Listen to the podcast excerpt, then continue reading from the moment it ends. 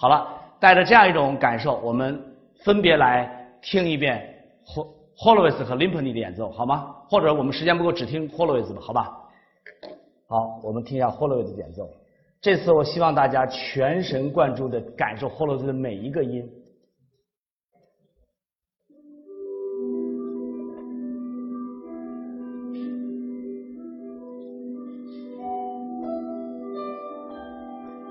注意它的每一个音。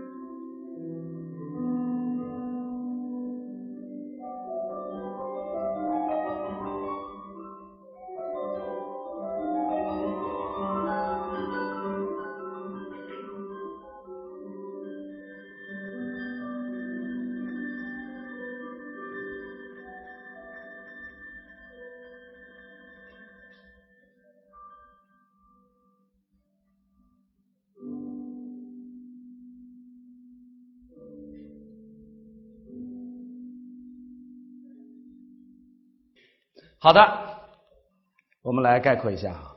其实现在我要想说一下，我们演奏当中会与众不同，请大家注意啊。老师告诉你要有新颖性，还要不能胡来。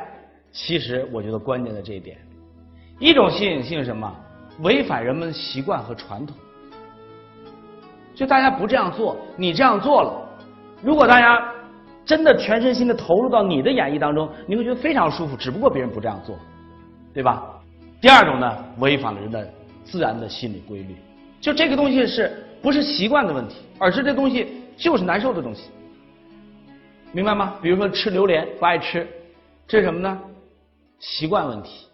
喝洋酒难喝，什么问题啊？习惯问题。吃沙子不爱吃，是什么呢？是违反人的心理活动规律问题。那么这个就是新颖性和怪异性的一个分界线。那么如果你违反了习惯和传统，调整人们的习惯以后，人们会认为你新颖。但是如果你违反人最基本的希望、心理这个期待的规律的话，那么什么时候人们都不喜欢它，这就是怪异。那么无论如何，别人没办法接受。那么现在呢，这几个例子我们在前期的上课当中都分别的听过了。还记得基特里斯拉的小提琴沉思吗？好了，听一耳朵，这都是我们非常不习惯的沉思。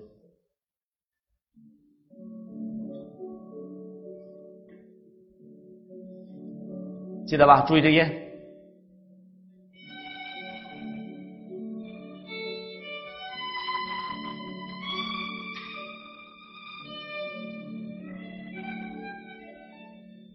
一惊一乍的感觉是吧？但如果我们要是把你把这个情感表现定义定义为，比如说是那种紧张和焦虑的时候，你发现演奏非常精致。土耳其进行曲还记得格兰古尔的演奏了吧？这样我们非常不适应，我们很不习惯。但是我们通过咱们这个课上的精细分析，我们发现演奏实在是太棒了。还记得我们在课堂曾经放过克纳尔帕尔斯布什的《命运交响乐》吗？卡莱昂这样奏，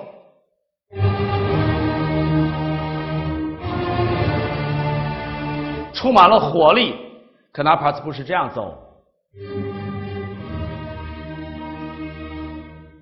充满了沧桑，这个理解层面的。由于传统大家都不这样做，于是乎你这样做给人感觉很怪异。但是如果我们能够调整我们的审美定式的话，你就会觉得它很新颖、很适应。但是有些演奏，我认为无论如何都是让人觉得怪异的。这是拉呃霍洛维茨一九八九年的另外一次录音。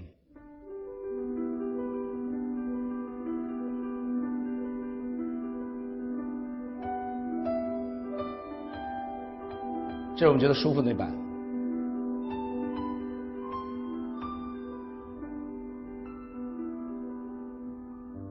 这种有点意外，但我觉得很新颖。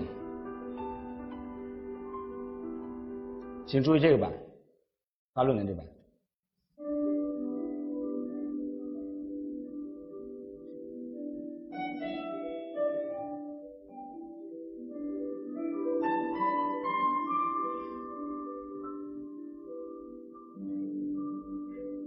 什么感觉啊？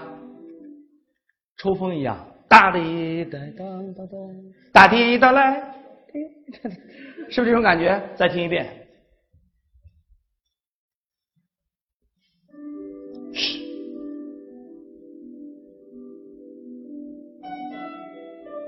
紧接着极弱，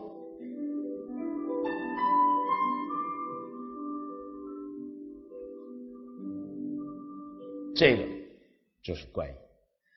那么我们想说的是，怪异和新颖之间，它是一个不是一个线，非怪异就新颖，它是一个区间。当它怪超乎人们意料，达到一定程度的时候，人们会觉得它怪异；超出越多，认为你怪异的人就越多，对吧？超出的越少呢，认为你新颖的人就越多，就是这样一个变量。所以，其实作为演奏家来讲，我想告诉大家，没有截然的告诉你该怎么做，不该怎么做，你就想好了，你内心是什么样的感受。我认为，尊做一个真正最自然的一个尊重内心感受的这样的演奏家是最重要的。好了，那么当然，如果你没有变化，那么是场平淡乏味的感觉。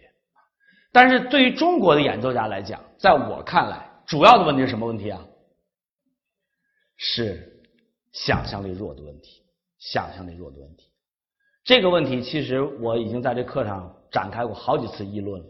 我们整个社会到个人都存在的问题。那么今天呢，我给大家一个很具体的一个建议：从个人角度来讲，怎么做呢？仔细分析乐谱。那么，把握人内心最自然的那种感受，然后你把那个该做出人们意料之外的那个点标出来，然后演奏中做出来。OK，注意啊，找乐谱，找出音乐当中那种哪个地方变化，最后把强调出来以后，再加一点意料之外。这个可能这词说的。比如说音乐该上去了，你就找出这个该上去这种变化，该下来，到这个点的时候，给它偏开一下，那么这是一个非常理性的一个设计啊。虽然周老师一直认为演奏当中这种理性也许太刻意啊，但是如果你要才气不足的话，理论就派上了用场。大家觉得有点用吗？OK，如果人们说你的注意啊，说你的演奏比较平庸的话，请你注意做两件事情：一个是把该强的那个点强调的多一点；再一个把人们都认为会这样做的一个点稍微偏开一点。这个时候你就会感觉哦，好像很不一般了。这个很可操作，很可操作，像狗皮膏药，贴上去有效。但是我认为最重要的是我们整个社会和教育的大环境，我们需要那种对标新立异、特立独行、别出心裁、跃离正轨这样一种行为和个性的一种宽容的态度。我经常发感慨，你们同意周老师的观点吗？我们这个社会对平庸的宽容。和对标新立异、独出心裁的苛刻是完全不成比例的。如果你一直过着非常平庸的生活，做工作、做事都是这样，做人你会发现你很安全。但是稍微有一点点标新立异，稍微有一点点越离正轨，你会大家会群起而攻之。你们知道什么叫传统吗？传统就是人人都讨厌，但人人都遵循的东西。你会发现。大家都希望人有个性，但是你会发现，当你看到一有个性的人的时候，你总会觉得很反感，是这样吗？很多人是这样，有一些小的概率。所以在周老师面前，你们一点不用担心，你们穿着怪异、奇装异服啊，呃，各种各样怪癖呀，演奏怎么着，这我都不在乎啊，因为周老师认为，宽容和创造力是一个连带关系的，创造力的培养环境一定是宽容的。苛刻的培养环境出来的人，一定是乖的、听话的。乖和听话在社会行为上让人觉得很可人儿，但是在艺术上让人觉得很平庸。所以有的时候你会发现，其实我们的人格是蛮需要分裂的。为什么需要分裂啊？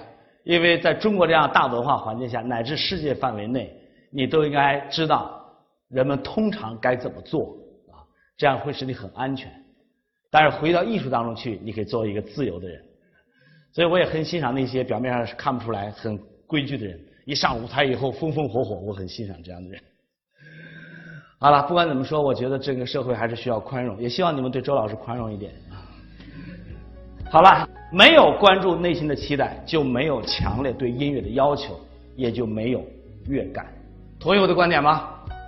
所以要想让一个人有乐感。你应该关注你自己的感受，但是我们从小要教别人听别人的话，啊，察言观色，在社会行为上这很重要，但是在艺术上有问题。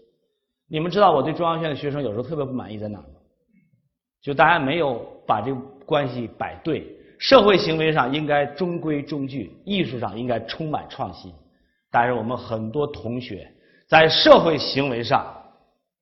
经常是违规操作，而在艺术上没有想象力。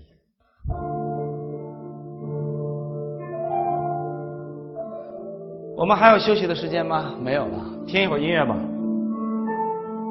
放松休息一下。你们知道，在这时候我从来不顾及大家说话聊天的。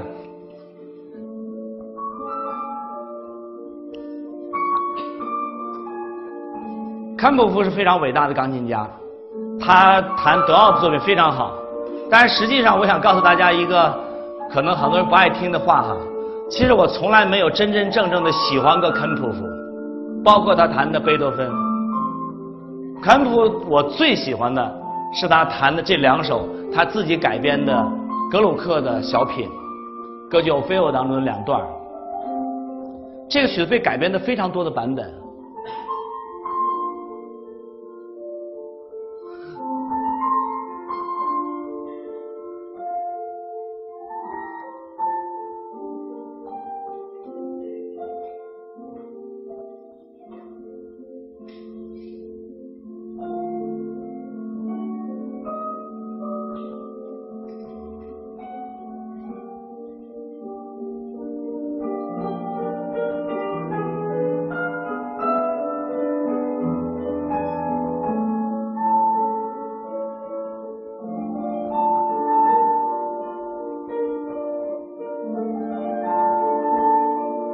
这句。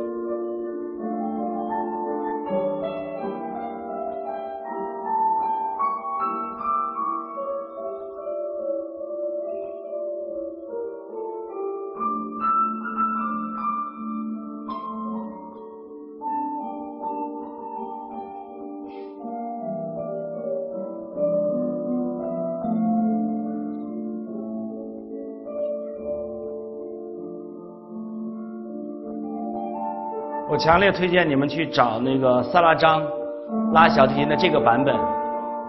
好多人听说周老师喜欢萨拉张的时候，对周老师嗤之以鼻哈。后来我就说我要跟你们一个一句一句、一个音一个音的拿萨拉张和你们说更好那个小提琴家来 PK，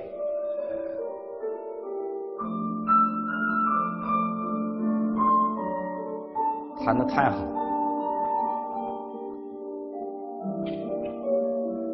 这种声音，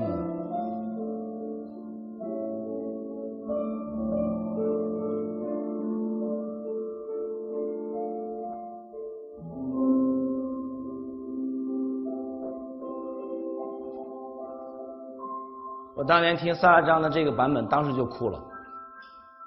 周老师眼窝浅，泪腺机能亢进。你们想不想听萨拉张拉这个曲子？想吗？这曲子你们知道吗？格鲁克当年进行歌剧改革的时候，都学过西方音乐史吧？你知道周老师的 西方音乐史的基础很差，所以我经常不太敢说史料方面的东西啊。呃，如果说错了，你们就更正啊。格鲁克在搞歌剧改革非常一个重要的一个任务是什么？就是还音乐以质朴本真的面貌。那个时代的歌剧大家都知道，就变成炫技。花腔啊，刘晨小同学特别擅长这，一会儿给我们秀一下。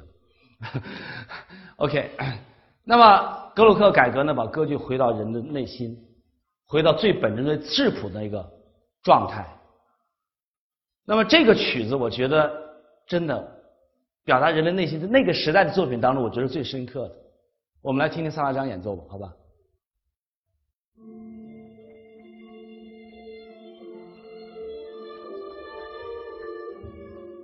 这种倾诉感，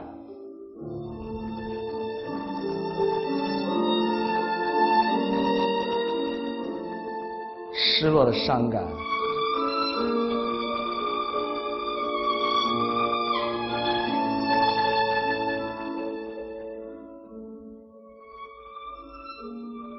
内心那种回声感。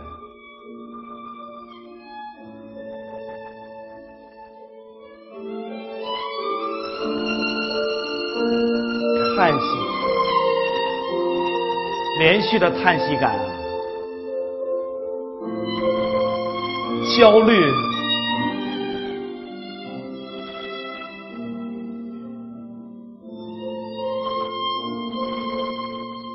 焦虑感。